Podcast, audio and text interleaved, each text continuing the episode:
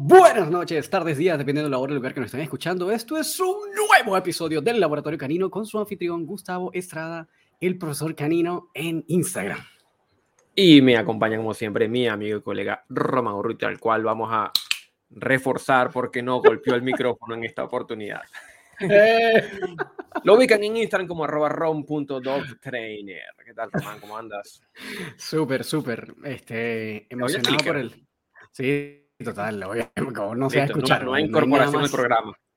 No hay, nada más notorio que el, que el, sonido de un clicker, La vaina de mierda. Si no te atraviesa el, el, el tímpano, por lo menos lo detecta. Este, ya, bien emocionado porque vamos a tener unos invitados bien interesantes, súper buena onda, weón. Em, y bueno, obviamente los que ya están. Para la gente que está en YouTube, yo guardé mi sticker que me dio Luis la última vez, lo tengo aquí al lado.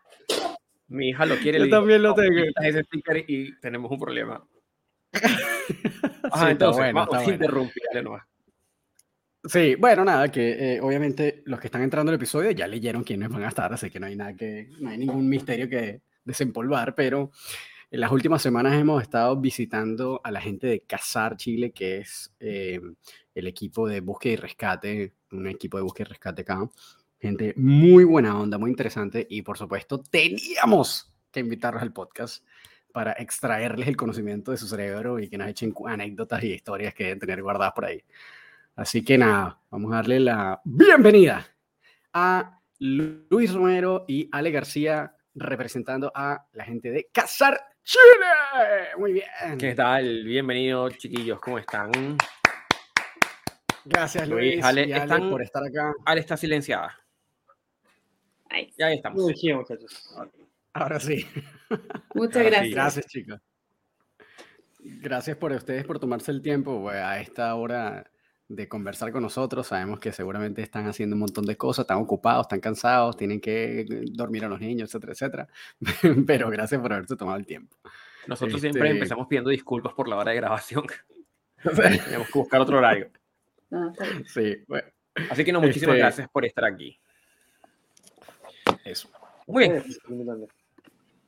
Muy bien, chiquillos. Entonces, nosotros solemos empezar eh, pidiéndoles que nos cuenten eh, cómo ha sido como el viaje, resumido evidentemente, o la trayectoria de cómo llegan a donde están ahora.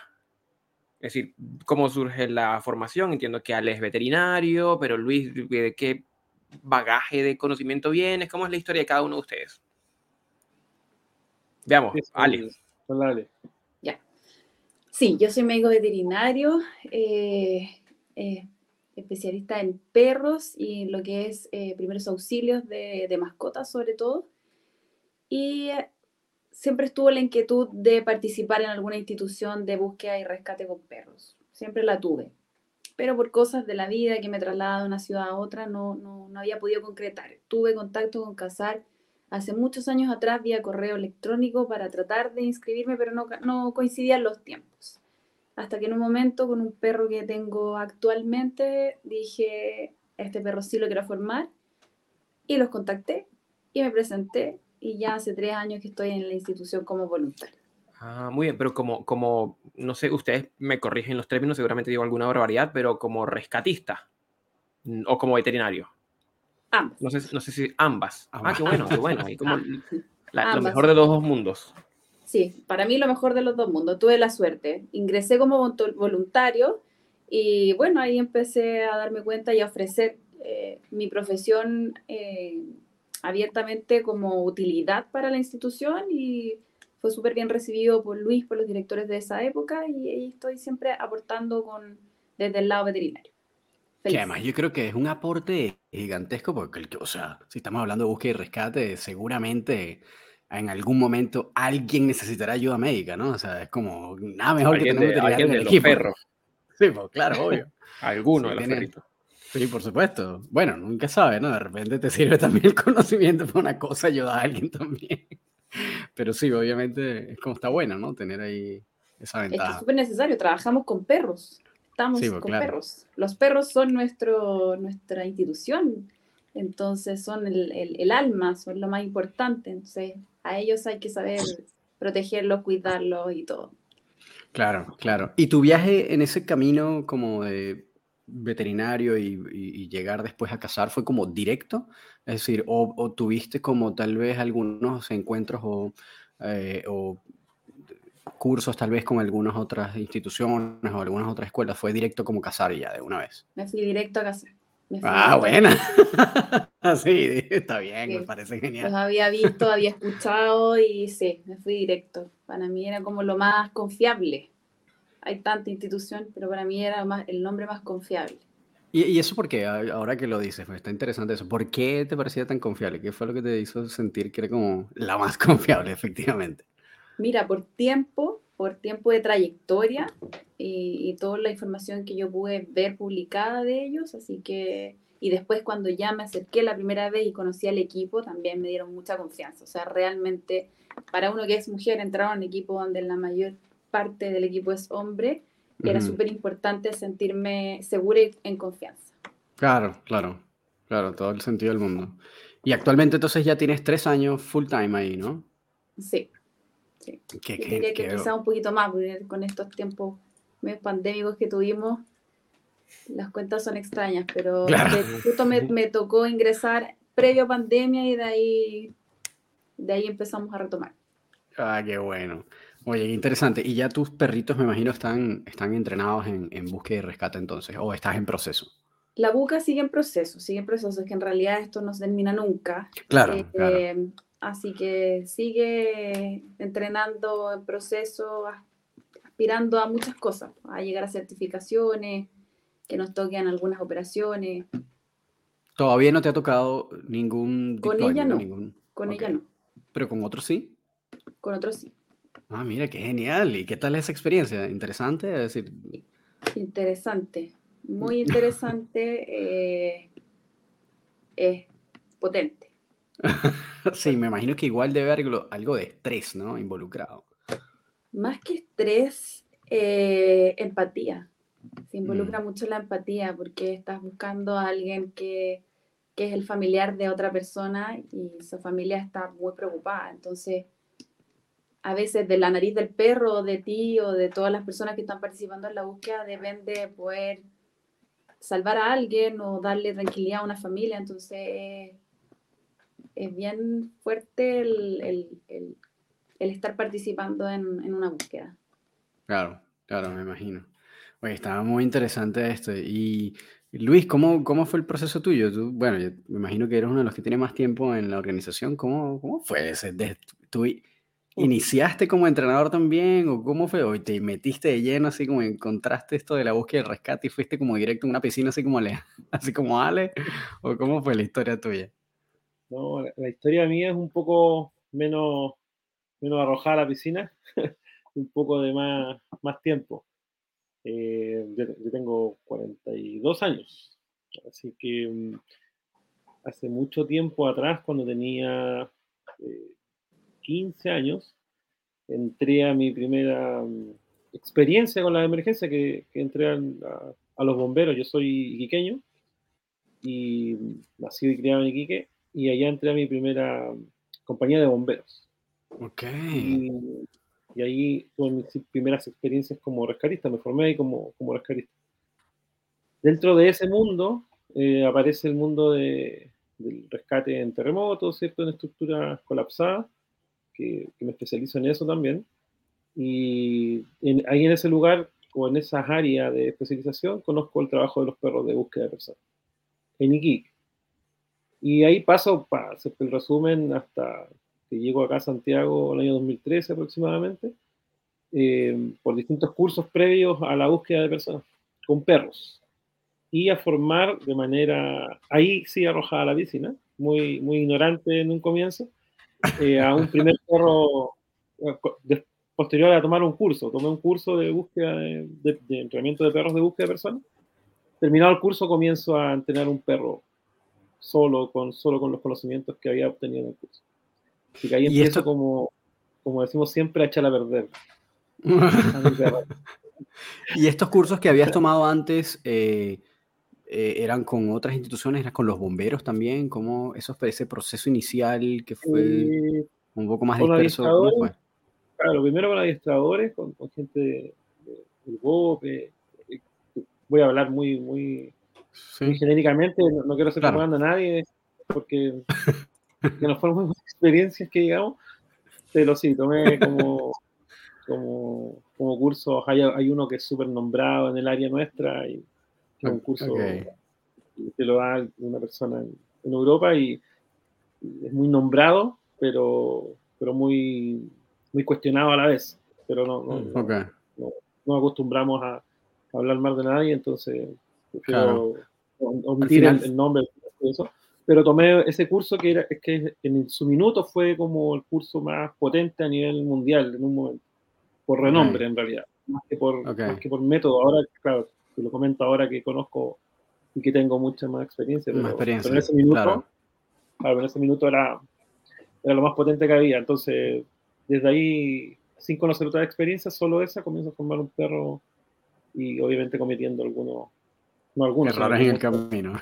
muchos errores con, con mi labradora, que es Naomi, que, que hoy día tiene 13 años. Wow, 13. Está, pero senior, senior. ¿Y todavía está operativa? Decir, o ya está retirada. No, no, no, no, no, nunca fue operativa, nunca fue operativa, pero sí, terminado el curso, eh, fui entusiasta a comprarme eh, esta labradora negra. Y, y hasta el día de hoy aquí está en mi casa, mi, mi mascota, entrené mucho con ella, distintas cosas, deporte principalmente. Teníamos un régimen, yo era muy estructurado en el régimen, eh, se nos decía que son 10 kilómetros diarios que tiene que correr el perro y los 10 kilómetros yo me los corría en la playa y hacía todo lo que un- Wow. un entusiasta quería hacer de un perro, pero eh, solo, que es un gran error. Ok, ok. Claro, estabas ahí como sin apoyarte en nadie, ¿no? Claro, y ahí comienzo a, a buscar gente, a buscar en Chile quién más lo hacía, quién más se entusiasmaba, y claro, y ahí llego a contactar a Casas Chile.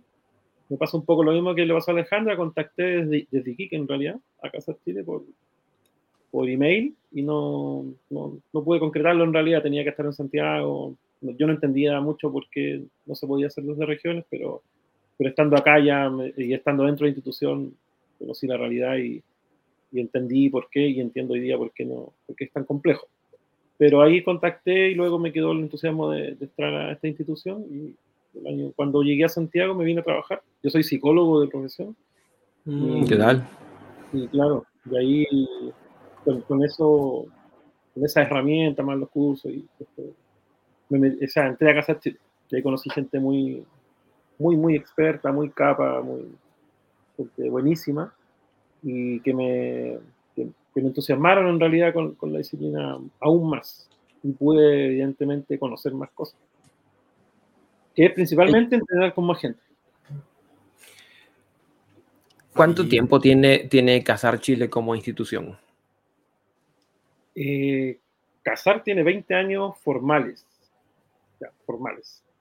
Pero la, la historia eh, la sé de primera fuente porque me tocó entrenar mucho tiempo con, con uno de los principales fundadores y la historia viene de mucho, mucho más antes. Eh, se forman algunos adiestradores que, o sea, en realidad un adiestrador y, otra persona más entusiasta y por ahí empiezan como a formar la idea de, de, de tener una institución como esta en Chile. Y pasa porque, porque en realidad hay, hay muchos detalles, pero te voy a contar los lo más oficiales en realidad. Eh, aquellos adiestradores iniciales tenía, ya sabían mucho de perro, eran adiestradores caninos, eh, adiestradores caninos profesionales y se dedicaban o se dedican hasta el día de hoy 100% a eso. Y, y apareció un curso de búsqueda y, y rescate en Colombia, eh, o, o, de Colombia venía a Chile, algo por ahí. Lo, tenemos, lo tenemos escrito en realidad en la página web, que, que como tú mencionaste está, está, ahí en mantención, pero ya va a estar nuevamente. Ahí está la historia al, al, detalle. Me recuerdo porque la transcribimos luego de una conversación. Así que ahí está el detalle real. Eh, pero en términos globales se busca como, como el apoyo institucional a estos adiestradores para tomar este curso de, de eh, formación de perros de búsqueda y rescate que estaban en Colombia y se va a hartas instituciones, entre ellas al Cuerpo de Socorro Andino, y el Cuerpo de Socorro Andino de Chile eh, auspicia como institución para que vayan como en representación del Cuerpo de Socorro Andino. Eh, necesitaban ese apoyo como institucional, no, no, no podían ir solos de manera individual, entonces le dan este apoyo a estas personas que ya tenían la idea de formar el grupo de, búsqueda con perros y van y al su regreso eh, se dan cuenta que ambas cosas eran incompatibles. El socorro andino tiene un objetivo, ¿cierto? Súper claro. Y lo de perros de búsqueda y rescate va por otro camino. Son muy similares, pueden encontrarse en el cerro, en la montaña los vamos a encontrar. Y nos encontramos muchas veces, pero, pero el objetivo institucional son totalmente distintos. Eh, así que los tiempos son muy distintos, el recurso humano es muy, muy distinto de una institución a la otra. Entonces, eh, a su regreso, estas personas deciden eh, formarse en forma eh, independiente. Y ahí se saca una persona jurídica. Posterior en los años, el año 2009 ya formalizado el, equipo, pero el año 2003 sucede esta iniciación con el nombre de Casartí. Y por eso está como fecha oficial el año 2003, pero viene de cerca de cinco años antes, quizá un poco más, el entrenamiento de esta persona. ¿Y antes de, la creación de la institución, existía alguna otra que fuera especializada en perros de búsqueda y rescate o técnicamente Cazar es la primera? Técnicamente Cazar es la primera. Wow. ¿Y, al día de hoy la única? No. no hay otro, ok. No, hay, hay, hay, hay un montón. Eh, a ver, sí como Cazar, institucionalmente participamos de todas las iniciativas que hay a nivel nacional de repente y me recuerdo que la pandemia, me parece, cuando se inició, se hizo una de las múltiples iniciativas que se hacen en Chile de reunir a todos los grupos de, búsqueda con perros. Y, y ahí habían, o, se decía en realidad, que es muy, muy delgada eh, la línea. A, mí me van a escuchar siempre hablar de la ética en términos de, trabajo con perros. Eh, creo que es muy delgada la línea ética de llamar hoy día a decir tengo un perro de búsqueda, o soy un grupo de búsqueda, o soy un equipo de búsqueda y rescate, em, y, que realmente sea. Entonces, claro. se hizo un catastro y, y, en realidad habían más de 30, casi 50 iniciativas. Wow. Pero yo soy súper responsable y te puedo decir que de eso puede realmente ser cierto y ser gente seria la que trabaja, no más allá de, aparte de Casa Chile, pueden haber dos o tres más que, que trabajan en forma seria y que, y que sin duda me atrevería a, mencionarlas porque considero que son, son gente que se ha dedicado mucho tiempo a la disciplina también y, que también es gente seria en realidad. Ok, claro, y ahí... En Antofagasta, lo, voy a nombrar porque en realidad tenemos muy buena... Sí, claro. Nosotros como institución nunca eh, tenemos ese celo profesional, pero sí el, celo ético, que tiene que ver con, con la realidad. Alejandra lo mencionó, cuando uno está en una operación se da cuenta eh, que lo que estamos acá nosotros trabajando es con la vida de las personas y con la familia, entonces que tenemos ese, esa ética de por medio. Entonces, como consideración de si hay grupos que, o equipos que se puedan nombrar a nivel nacional, creo que ahí en Antofagasta está la ONG eh, Kreisel, que claro, Kreisel. Claro, que Kreisel tiene su origen en, Portugal, me da la impresión. Eh, no estoy muy preciso, pero me parece que sí en Portugal. Y tienen esta filial chilena que, que ellos también han tenido bastante experiencia. Yo conozco un par de, personas de, de, su grupo. Ah, y, mira. y gente, he compartido con ellos, he entrenado con ellos también aquí en Santiago, así que gente seria y, responsable. Y están en, en, en Imache, si, si, también no me equivoco está un grupo también de búsqueda y rescate que ha cambiado de nombre varias veces, no, me recuerdo bien, pero ahí está uno de los ex, eh, o sea, perdón, uno de los fundadores de Casa que es Gerardo. Ah, y él, tiene un grupo allá nuevo y también trabaja en forma seria. Y hay otro grupo aquí en Santiago en, formación donde también hay, personas importantes, eh, que es un grupo que se inició el año pasado, me parece, pero, pero también se inicia con gente que ya tiene bastante experiencia. Ah, ok. Estamos con, y ahí estamos. Y luego están, está la gente que trabaja sola, pero que también trabaja muy bien. Y, y ahí yo conozco un par de personas en, el sur. Eh, conozco un oficial de la Armada de, Chile que, trabaja, Jorge Alvarado, que trabaja con, bastante serio con, su perra, que, que, también tiene buenos resultados y, es gente responsable para trabajar con su perra.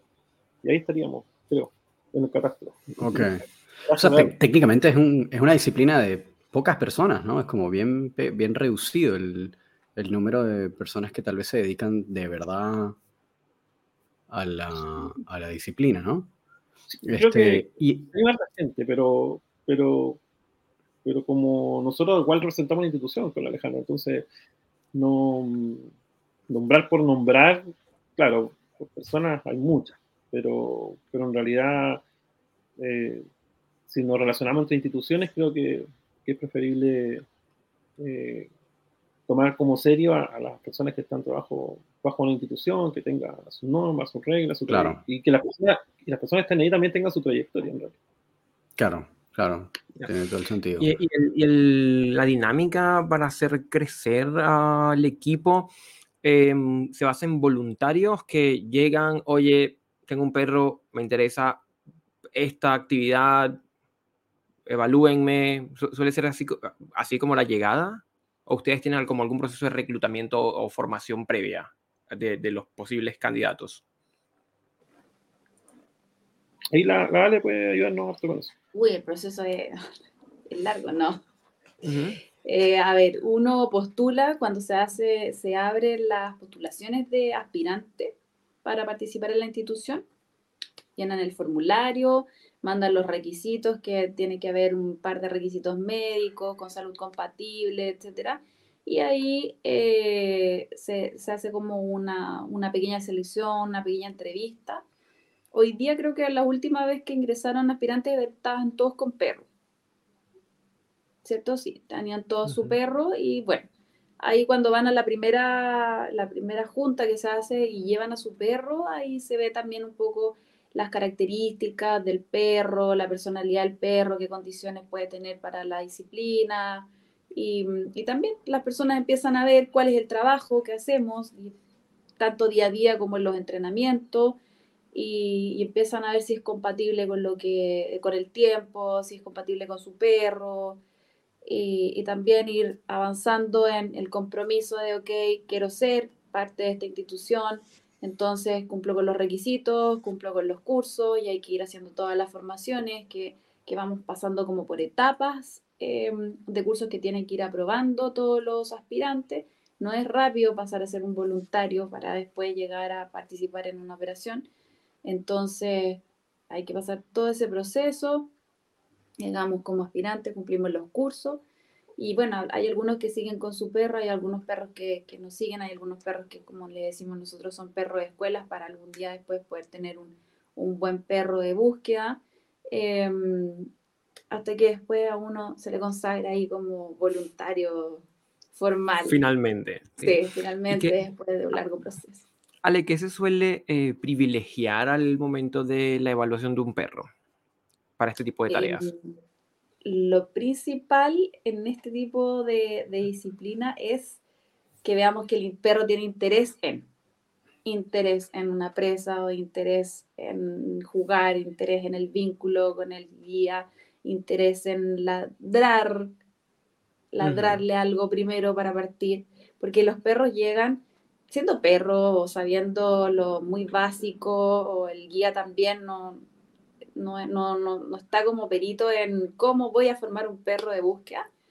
Eh, pero cuando uno ve esas, esas pequeñas características en el perro, el perro que está interesado en el juguete, el, perro, el, perro que te empieza a ladrar porque quiere, que, quiere compartir contigo, quiere que tener una interacción, entonces uno dice, mm, este perro sí puede tener actitud. Y también cosas como raza o tamaño, que, pero, por ejemplo, que me acuerdo un caso que llegó un lindo San Bernardo a,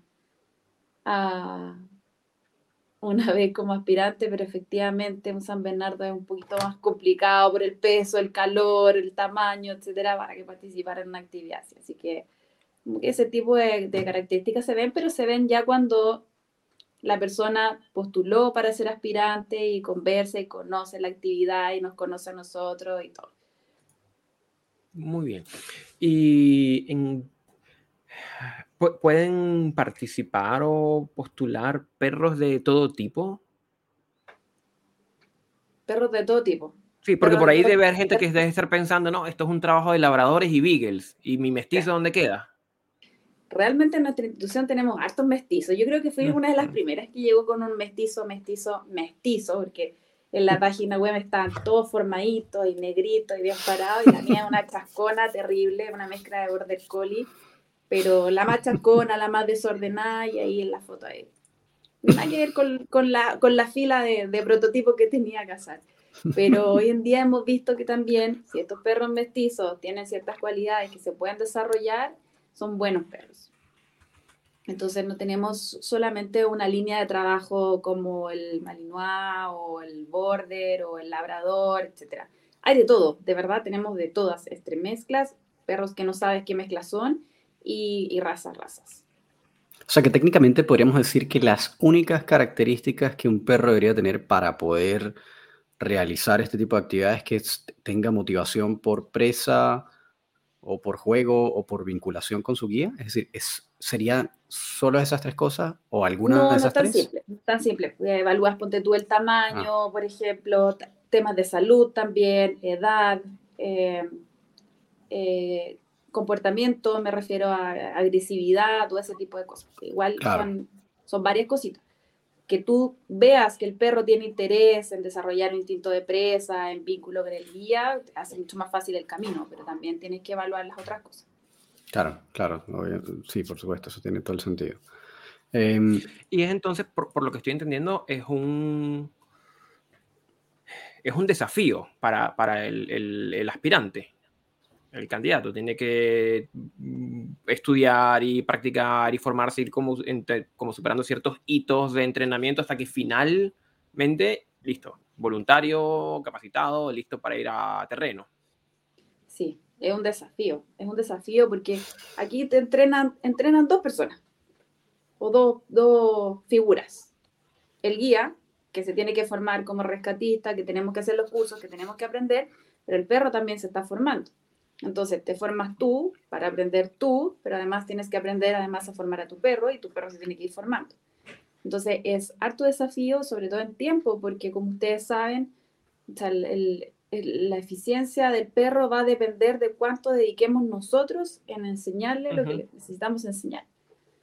El compromiso que tengamos, que eso es lo más importante. El tiempo que le dedicamos. Claro. ¿Y cuánto tiempo puede ser como el promedio de una persona que empieza de la nada? Es decir, ya yo tengo mi perro, me gusta esto y llega y contacta a Ale o a Luis y dice, mira, quiero empezar en esto. Desde ese punto hasta poder haber sido como aceptado como voluntario, ¿cuánto podría demorar en promedio? Sabemos que obviamente cada viaje va a ser distinto, dependiendo de las ganas, del compromiso, del perro, de la persona, etcétera, etcétera. Pero Así como si una persona hace todo bien, ¿cuánto podría ser más o menos la duración de ese proceso? Depende de cuándo tome los cursos.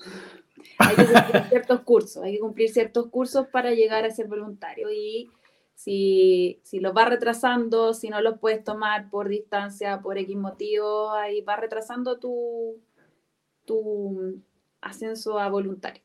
¿Y, cada cuánto tiempo son los cursos? Sí, por eso digo, si una persona lo hiciera todo bien, como hace los cursos bien, va todos los fines de semana a entrenar o, va a las reuniones, etcétera, etcétera. ¿Cada cuánto tiempo son esos cursos y entonces qué tanto tiempo tomaría como ese, ese, ese trayecto? Para el humano, para el humano aproximadamente un año, sí. Ok, ok, para el humano un año. Y el perro sí me imagino que mucho más tiempo, ¿no? Sí, por supuesto tenemos, es que en términos de perro, tal, como lo dice la Alejandra, en términos de perro, no, es solamente el juego, sino que evaluamos temperamento, evaluamos estabilidad, destreza, em, y principalmente, volviendo al tema de la seriedad, de, retomando ese en que yo soy incansable en ese sentido, em, volviendo al tema de la seriedad del, trabajo de, esta disciplina, que finalmente no es un deporte como, como no sé, como hacer IGP, etcétera, ¿cierto? Donde ahí juego porque me gusta jugar, le gusta jugar a mi perro, pero no va más allá que eso. Em, mucha gente cuando trabajamos la disciplina rehuye la disciplina, o, ahí tenemos muchísimas diferencias en calificar la disciplina como un deporte. La búsqueda y rescate de perros en muchos lugares del mundo, principalmente en Europa, es un deporte, como todos los deportes caninos. Y, se rige por un reglamento que es un reglamento deportivo, que es el IPO. Eh, en este caso es el IPO-R. El IPO-R tiene su reglamento que es muy similar al del IPO eh, normal que conocemos todos, pero el IPO-R tiene una, una, variante que tiene que ver con el uso de la nariz, que esa es la prueba eh, práctica o la prueba de búsqueda pero en términos de obediencia y destreza cumple con los mismos reglamentos, porque, porque, es un reglamento tipo HIPO. No, no es tipo, sino que es HIPO. Em, y es el reglamento de la FCI. Por lo tanto, la gente en el área de obediencia y destreza rehuye mucho la disciplina. Y es ahí donde cualifica esta, esta especialidad como una especialidad deportiva y mucha gente no rendir eh, las exigencias que tiene el perro en obediencia y destreza, que ustedes deben eh, también saber que, que demoran mucho en construir, y principal, más que construirla, demora mucho en, que el perro las tenga internalizada y sea estable y además la pueda generalizar en cualquier escenario. claro, esa es una pregunta que me quedo, me quedo dando vuelta. Sí, eh, el, el, perro se entrena como dentro de este tema de disciplina deportiva. Y, compite, etcétera, y lo hace bien, bla, bla. Ese perro lo puedo llevar a una zona real de un edificio colapsado y va a trabajar igual. Claro, claro, es, lo que se rige. Se, rige para a nivel internacional. Por ejemplo, si nosotros queremos ir a, a un terremoto internacional y llevar los perros, eh, hoy en día está mucho más estructurado a nivel mundial, ¿cierto? Por, por, eh, la entrada de los equipos de búsqueda y rescate a los países que están en situación de catástrofe.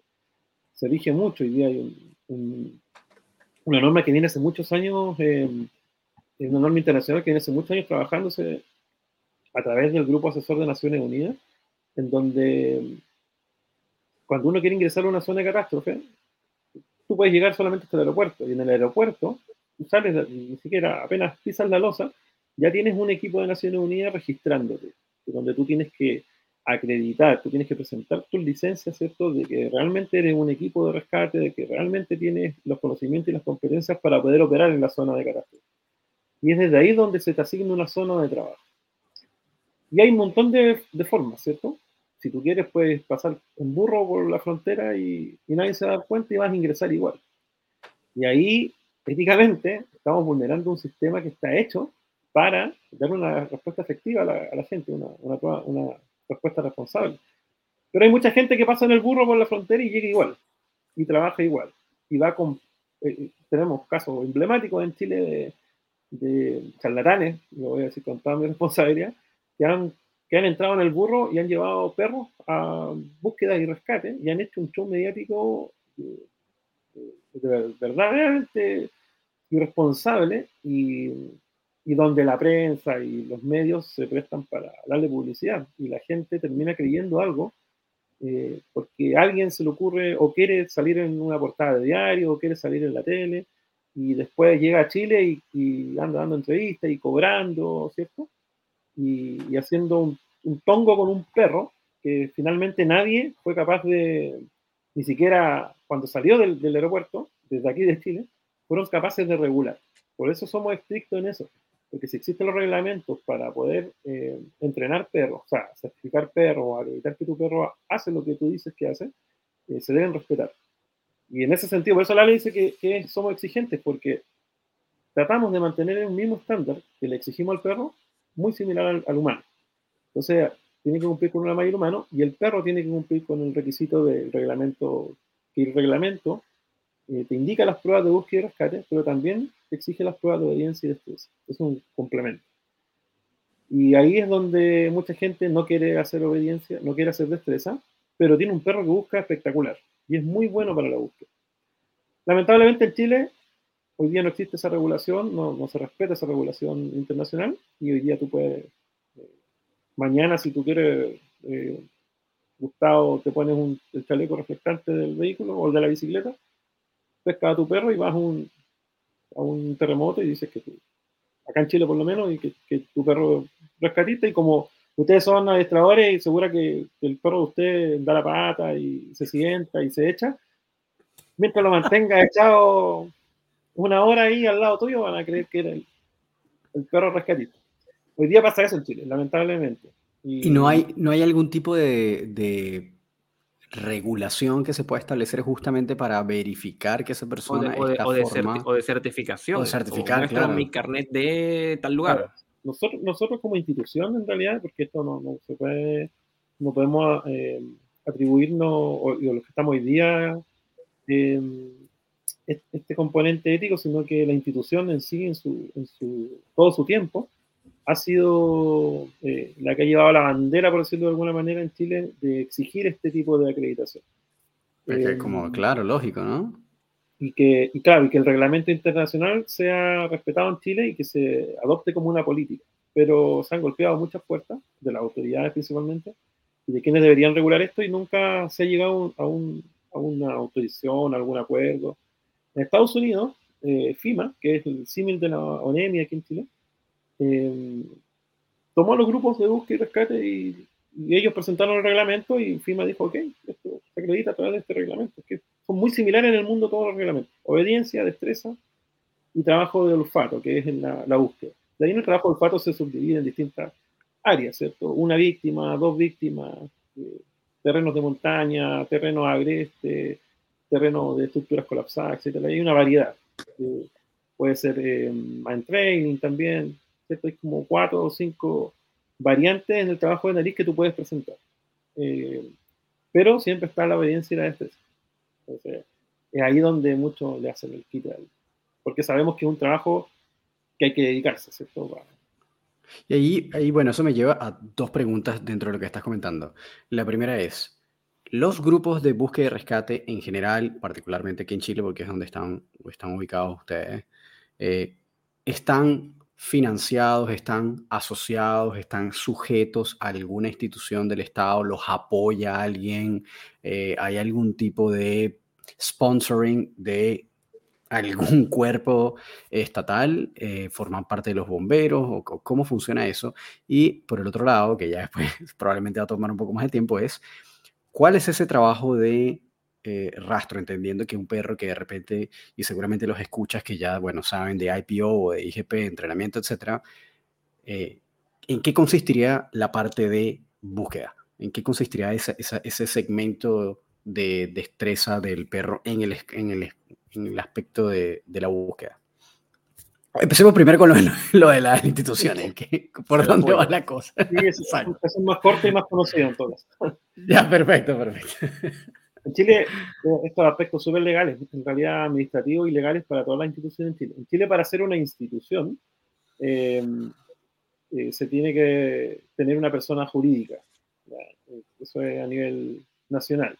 Ya sea una, institución para no sé, para, rescatar animales, un, refugio de animales, como para una institución con otro objetivo. En general, las instituciones tienen que tener persona jurídica por ley. Eh, bomberos tienen una persona jurídica que es una persona jurídica sin fines de lucro, eh, que es el mismo nivel eh, administrativo y jurídico que el nuestro, el mismo.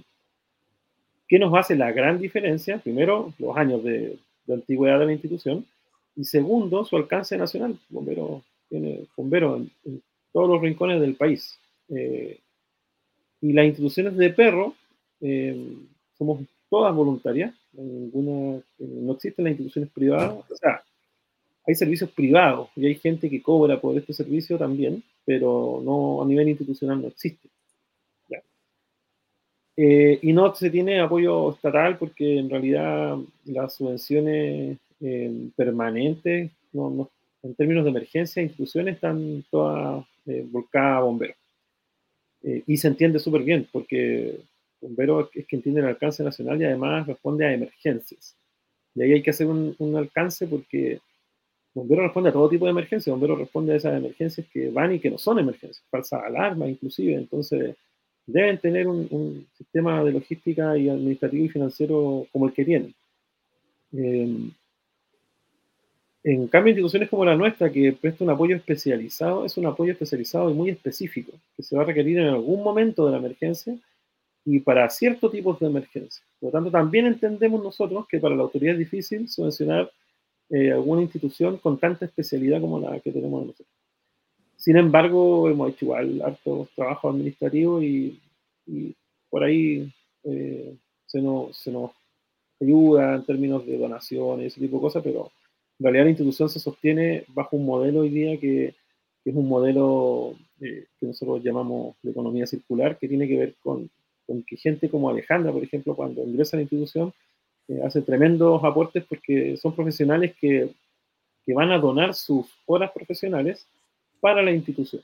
Eh, entre esos, los cursos que, que como institución realizamos, porque nos dimos cuenta en algún momento que teníamos muchos voluntarios con muchas capacidades y comenzó a ingresar gente muy profesional, eh, muy calificada en sus áreas de desempeño, y los utilizamos, entre comillas, para, para crear un, un, centro de entrenamiento en donde nosotros hacemos curso de nuestra especialidad, una por la experiencia que tenemos de tantos años acumulados, eh, y que son especialidades que en Chile no se habían dado, como por ejemplo la búsqueda y rescate en entornos agrestes, eh, y cazar Chile siempre lo ha desarrollado desde su inicio. Entonces, es una especialidad que tiene desde hace 20 años cazar y ha diseñado un curso para eso.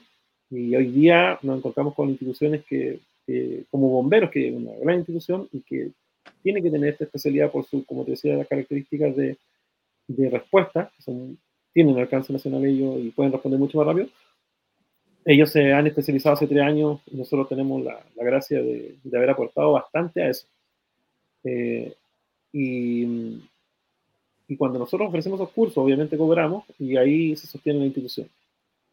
¿Por qué lo menciono? Porque para nosotros ir a una operación, por ejemplo, a Temuco, sin un ejemplo vago, eh, fácilmente nosotros podemos gastar 400 mil pesos en una, en una operación, entre combustible, alimentación, etc. Eh, y vuelta, eh, que no tenemos, evidentemente, y que nos entregan los cursos. Y nosotros los cursos, entendiendo también que el público objetivo es un público que, generalmente son voluntarios en sus lugares, de, no solo bomberos, sino que de otras instituciones también, o gente que es entusiasta, nosotros no cobramos lo que un curso debería valer, o lo que a mí me sorprende porque a veces yo tomo cursos también acá en Chile y 300 lucas el curso de, no sé, de figurancia.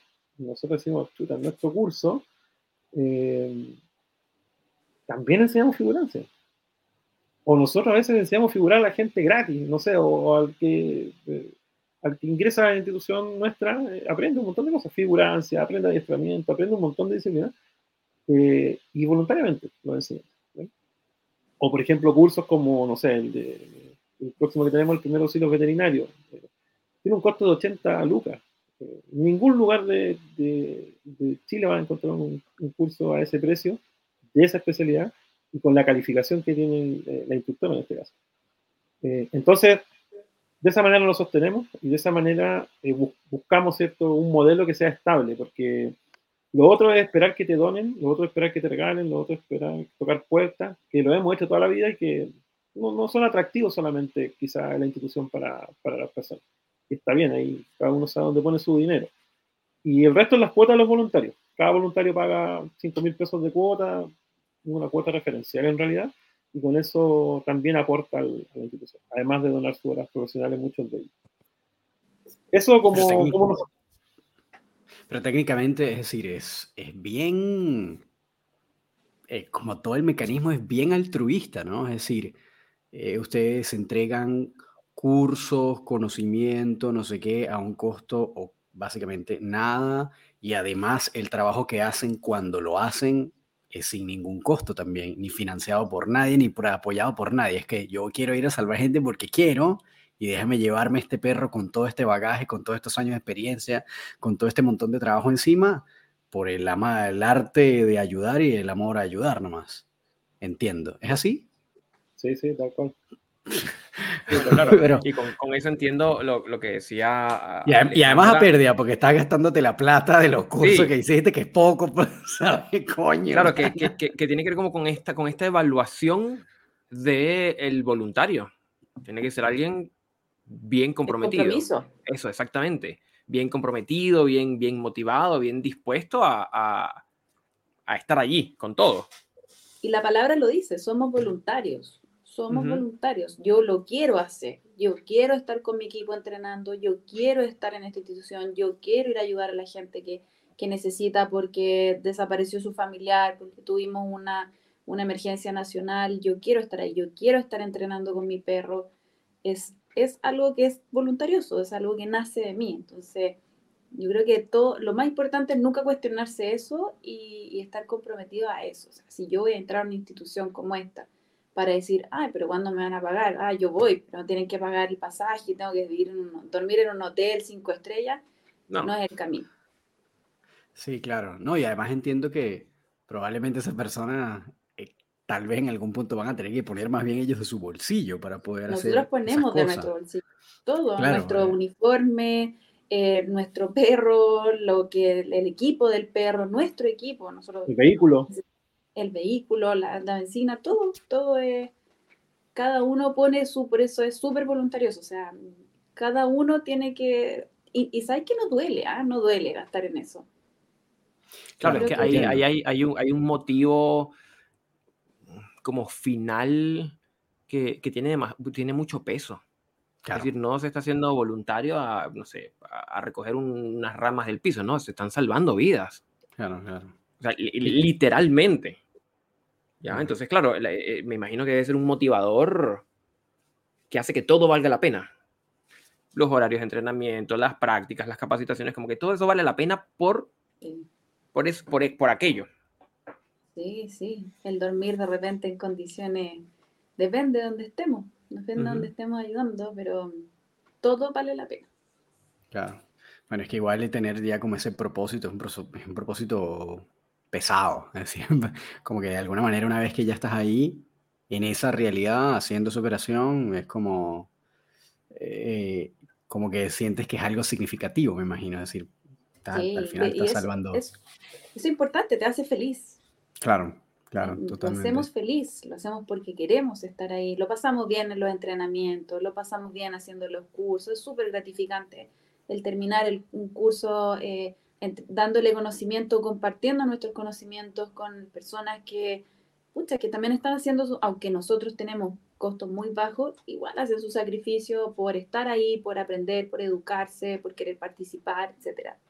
Entonces, lo hacemos feliz, eso es lo más importante. Aquí yo creo que el, dos pilares importantes para tratar de, de entrar a una institución como la nuestra. Uno, el, el, compromiso, comprometerme a, pero dos, que me guste que me gusta hacer esto. Si voy a estar alegando todo el día por algo, no, sí, no Ay, me tengo que levantar temprano para viajar a Curacaví a entrenar.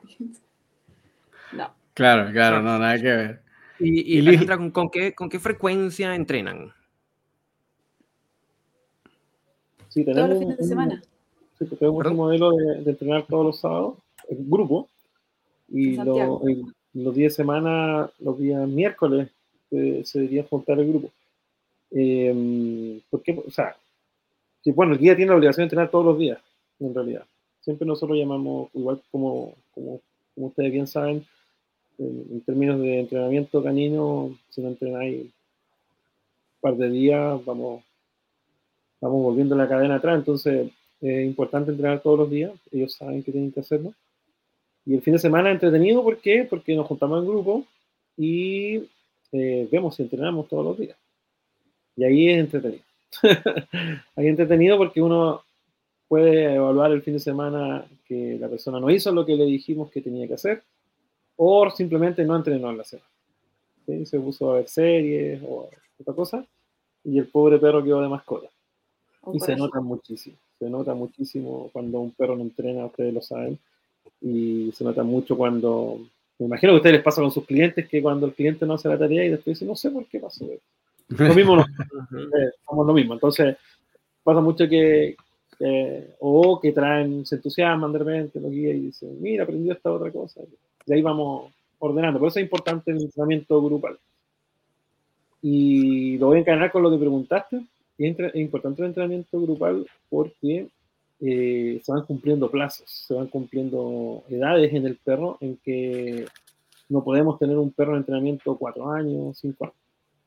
¿Cierto? Eh, entrenamiento de, o, o, finalmente nosotros para que el perro pueda ser operativo, tenemos como meta que el perro por lo menos rinda alguna de las pruebas de certificación, alguno de los niveles, mejor dicho, de las pruebas de certificación.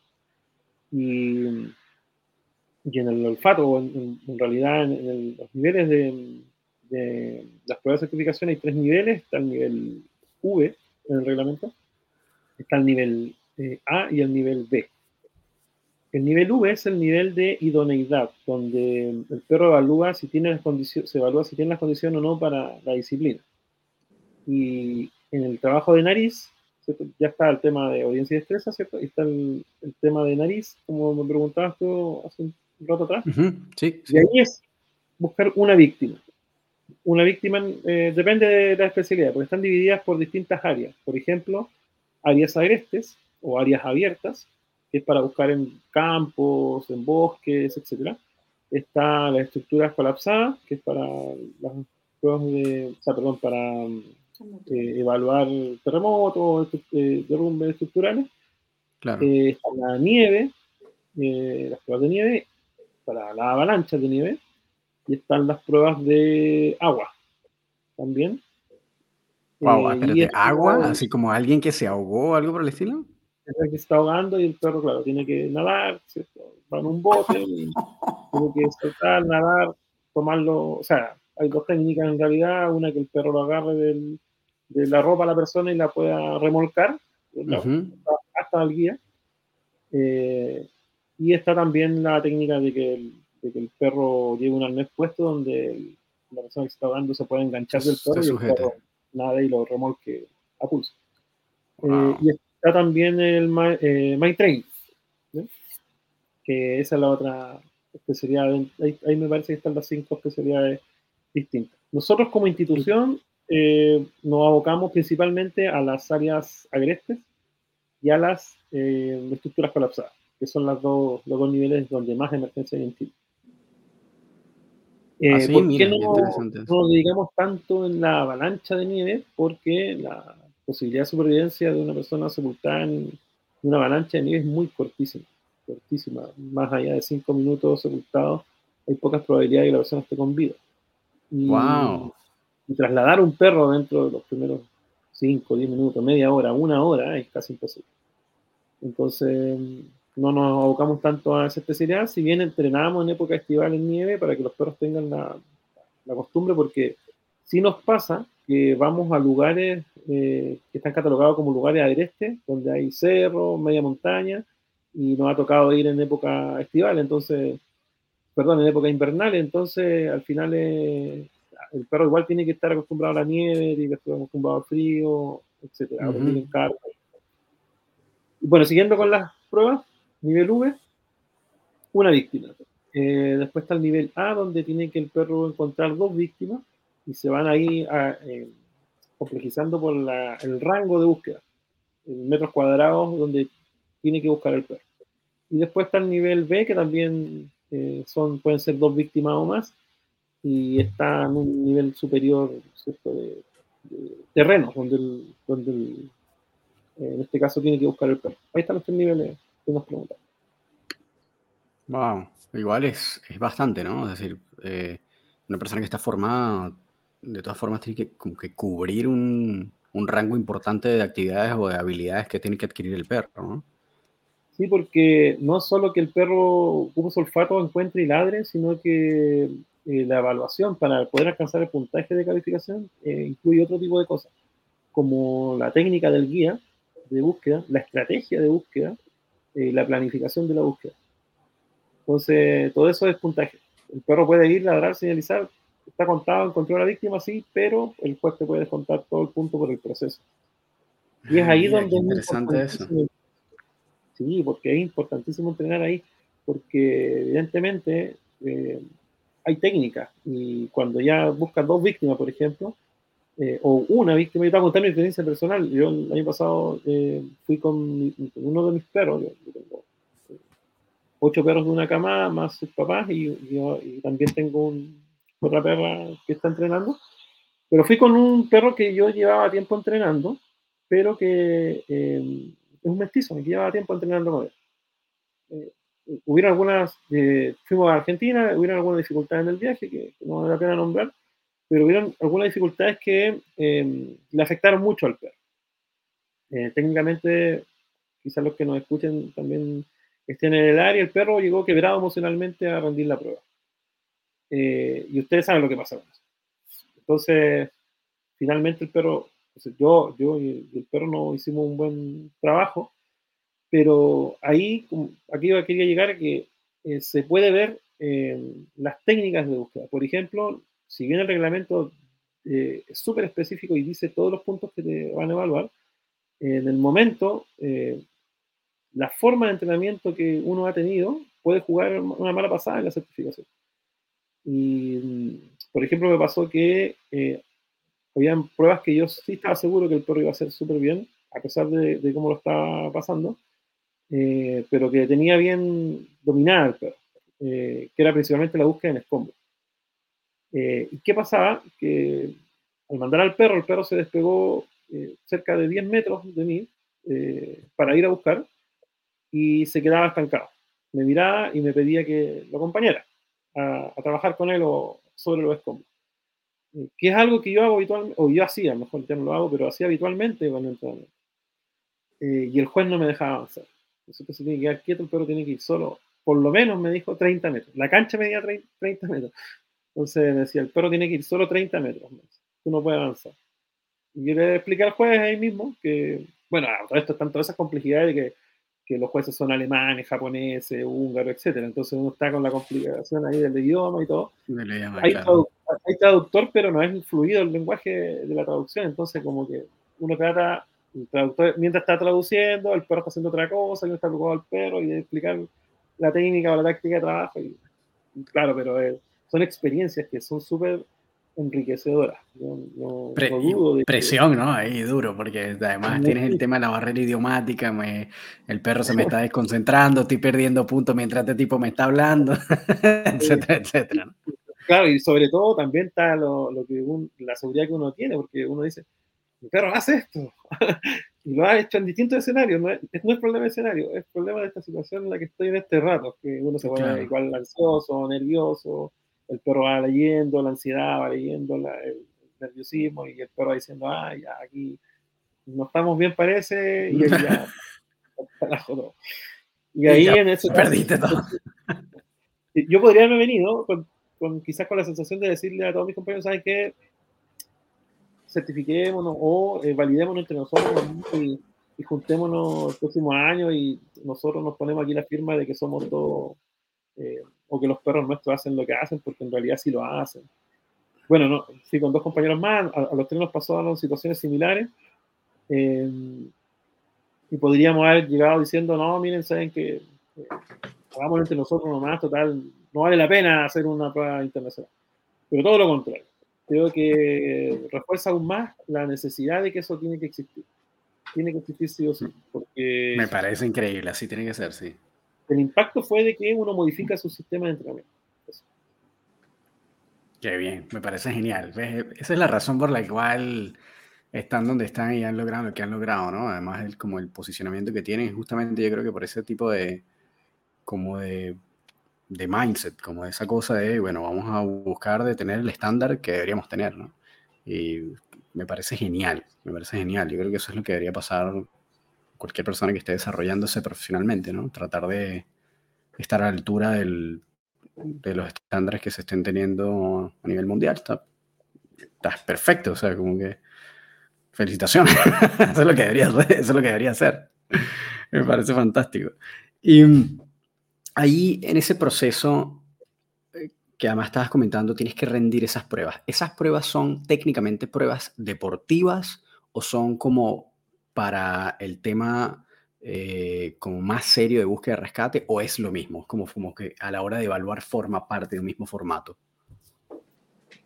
Eh, a nivel internacional está la acreditación de los equipos de búsqueda con perros, ¿eh? que está tomando alta fuerza porque nosotros pertenecemos a la Organización Internacional de Perros de Búsqueda y Rescate, somos miembros asociados. Eso te pregunta, ¿cuál es la organización que, que, acredita eso?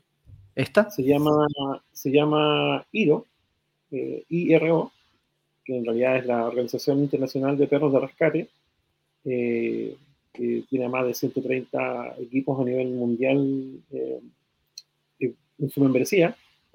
Y ahí también hay distintos niveles de equipos. Y es, son ellos los que a nivel mundial han desarrollado el reglamento internacional para poder acreditar equipos de búsqueda con perros. Chile tiene el privilegio de tener a, Bomberos de Chile como el primer equipo a nivel eh, latinoamericano de, acreditado por Naciones Unidas para ser un equipo de búsqueda y rescate a nivel internacional.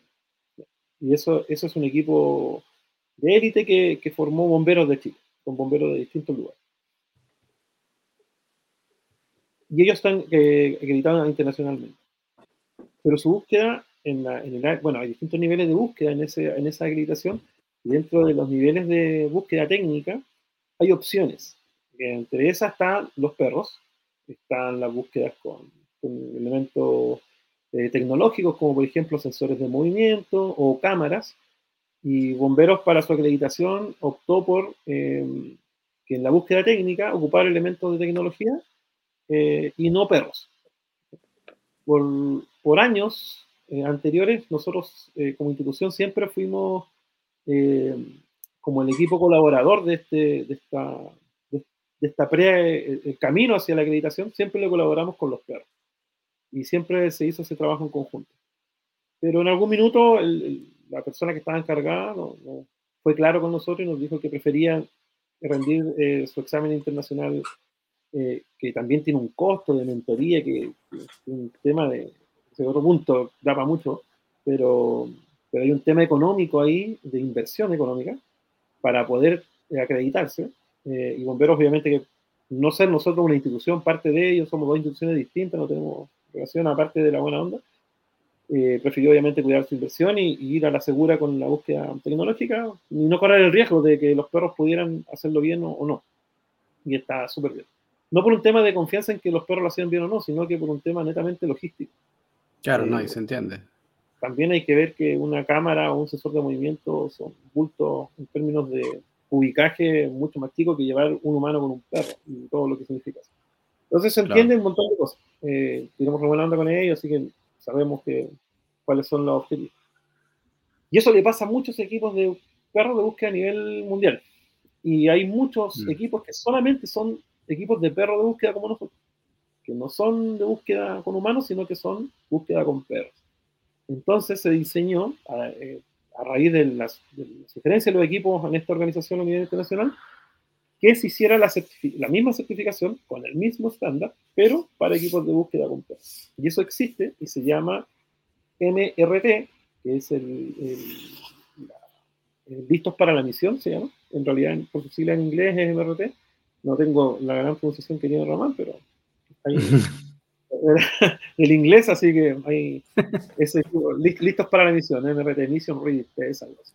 Ok. Y, y bueno, esa, ese tiene los mismos estándares a nivel internacional.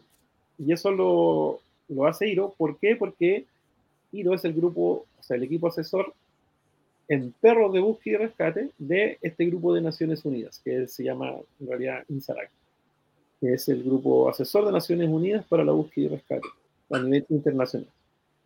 Y es ahí donde estas pruebas MRT eh, cobran validez.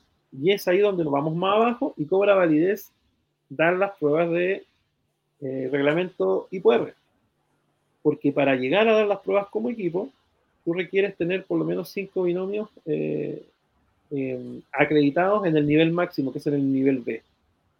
Cuando tú los tienes como equipo el nivel B, recién puedes postular a que tu equipo sea reconocido, o sea, puedas pedir una prueba internacional que dura lo mismo.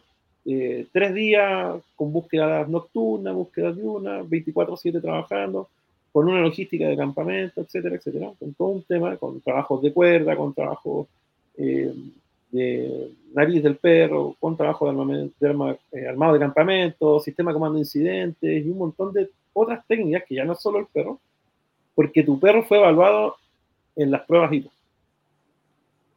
Entonces, por eso que es importante los regalos. Si tú quieres tener un grupo de élite eh, y reconocido a nivel internacional, que el perro pueda entrar, o que el equipo en realidad pueda entrar a cualquier terremoto a nivel internacional y pueda ser validado, tienes que comenzar con las pruebas de IPR, ir a nivel V, nivel A. El nivel A se tiene que rendir dos veces con un puntaje mínimo para poder acceder al nivel B. Wow, es un montón de requerimientos y de trabajo. Y ahí tú ya tienes cuatro pruebas que rendir. y eso lo tienes que tener por lo menos cuatro o cinco, me parece, eh, cinco parece que eran eh, binomios del equipo para que podamos optar a esa acreditación internacional de perros de búsqueda. ¿Y en este momento a eso está apuntando Casar o ya lo tiene? No, estamos apuntando porque, como decíamos, pasa el tiempo.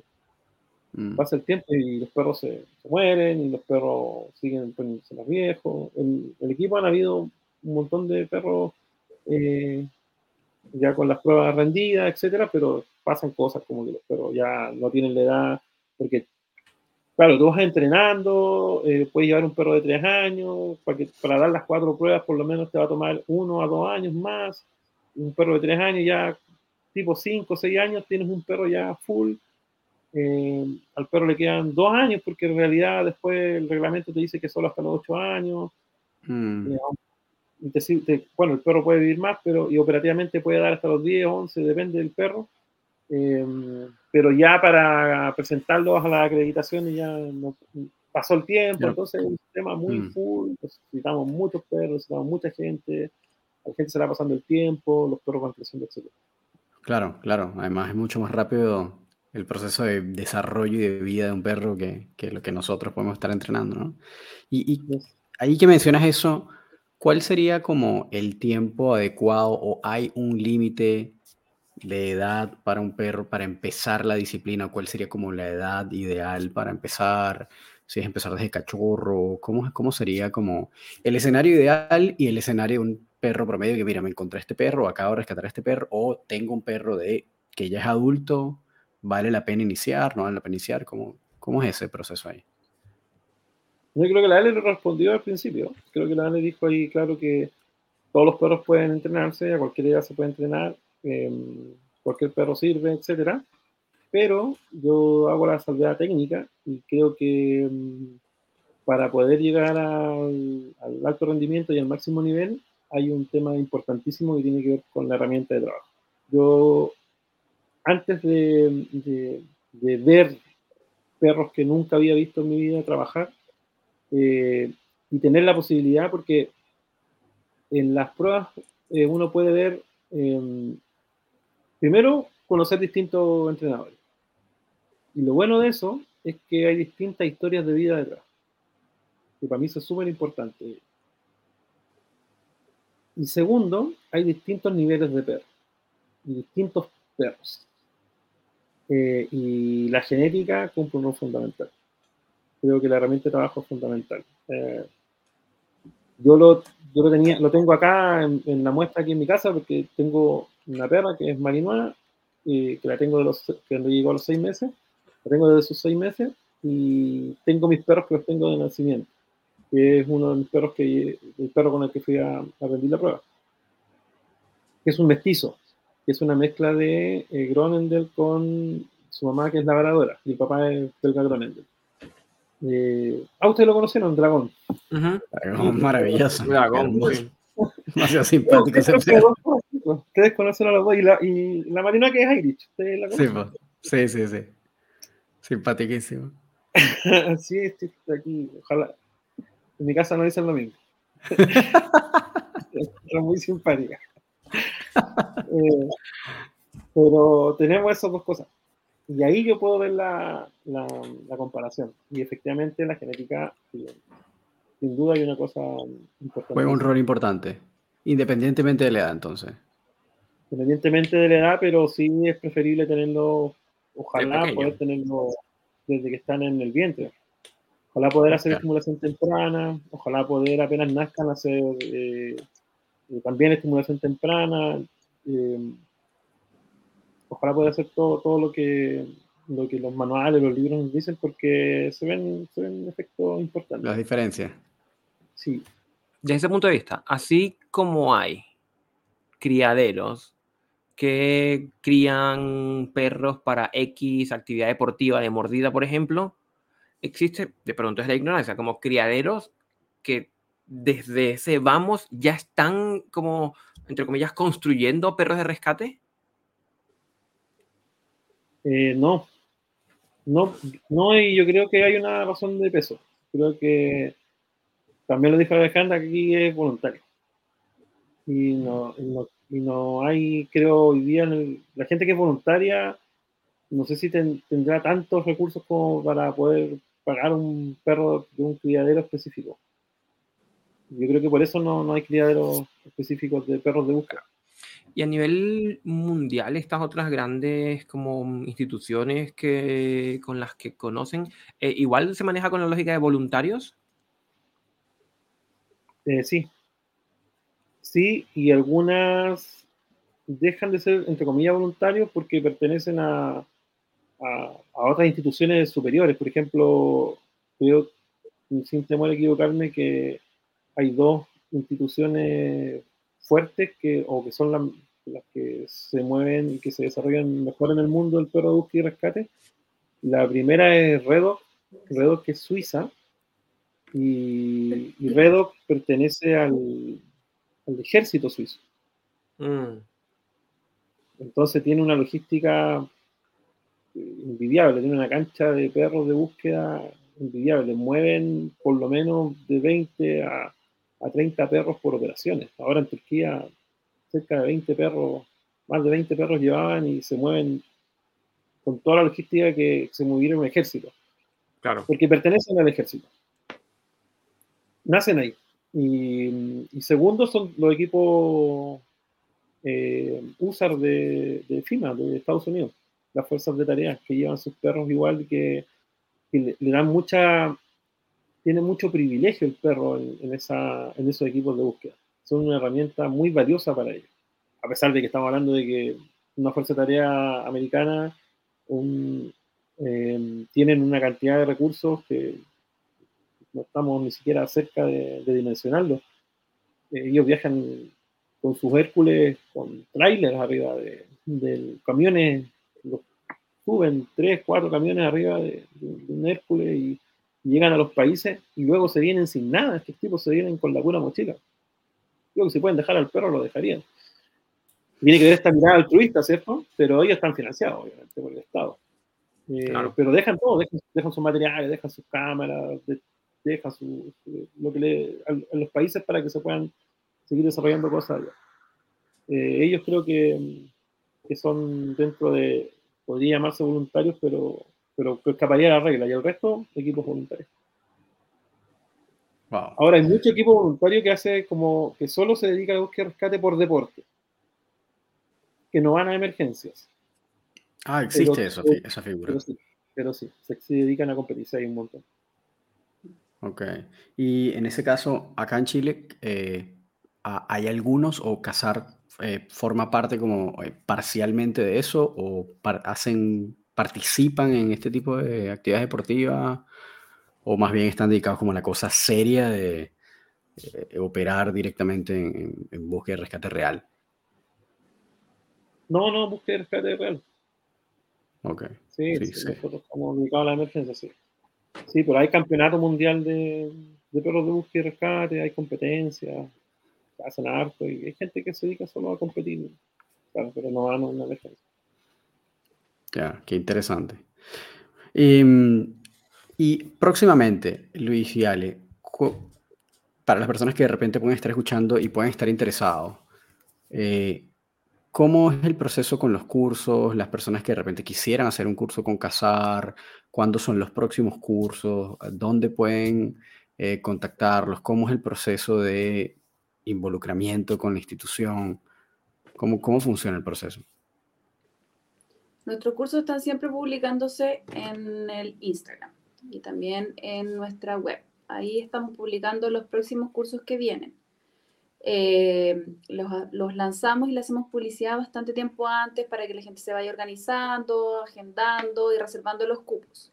El próximo curso que tenemos es a fines de este mes, es el 26, 27 y 29 de abril. Es el curso de primeros auxilios eh, de perros, que lo voy a impartir yo. Vamos a hacer dos clases online y una clase completamente presencial, todo un día en práctica.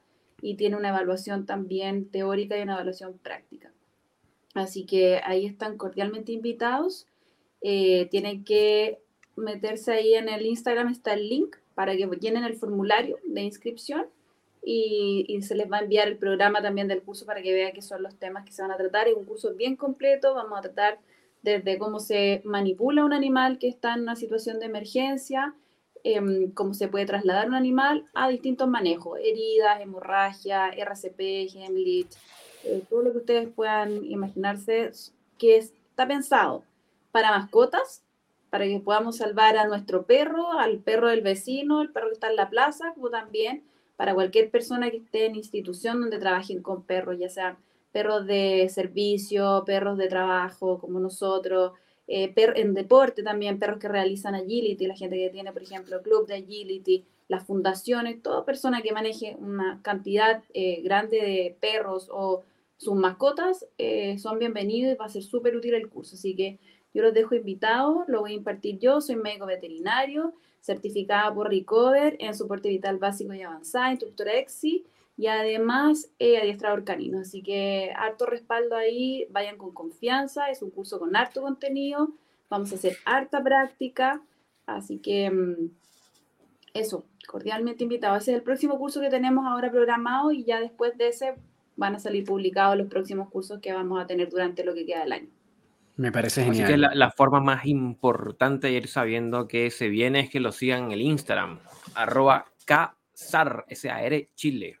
Y ahí van a encontrar toda la información de los próximos cursos y cómo contactarlos. Y si desean ser voluntarios y están dispuestos, hagan el contacto y se evalúan nomás. Así es. Hay, hay, hay posibilidades de que personas, y aquí lo digo porque, bueno, en el podcast nos escuchan personas de, de varios países de Latinoamérica que pudieran eh, verse beneficiados o de alguna manera contactarlos o hacer cursos online con ustedes si es que quisieran. Eh, ¿Existe esa posibilidad? Sí, existe. Hoy día con la tecnología todo es posible, así que podemos hacer todo lo que es teórico online, también se puede hacer un práctico online, eh, especialmente para las personas que están en otro país y no pueden asistir. Genial, me parece fantástico, me parece fantástico. Bien, bueno, ya estamos ya, tenemos una hora y tanto, hablando. Eso es más o menos lo que dura nuestro episodio. De verdad que estoy muy, muy, muy agradecido que se hayan tomado el tiempo de, de conversar con nosotros hasta acá y, y, nosotros también darles una ventana porque nos parece desde el primer día que fuimos, aquí les he hecho la anécdota a los que están ahí escuchando. Em, yo tenía vistiado a casar desde hace como un año. Eh, para los que conocen a Martina, eh, ella le encanta el tema del rastro y el trabajo de nariz. Eh, le parece muy interesante. Y en un momento le dije, oye, tenemos que contactar a estos tipos porque sé que son buenísimos. Tengo años vistiendo este curso.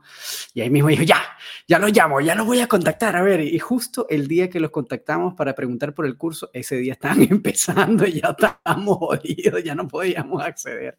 Así que, este Luis nos invitó a, su espacio y de verdad que son gente muy buena onda, súper humilde, con la mejor vibra del mundo y un trabajo increíble. Así que los que estén en Chile, eh, particularmente en Santiago, acérquense, contáctenlos, están de verdad súper buena onda.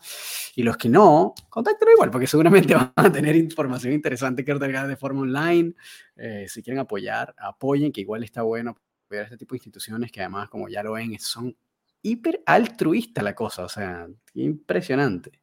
Eh, cero apoyo de nada, todo con las uñas y con esfuerzo, así que yo creo que hay que darle más visibilidad y más apoyo a este tipo de, iniciativas y a la gente que la compone.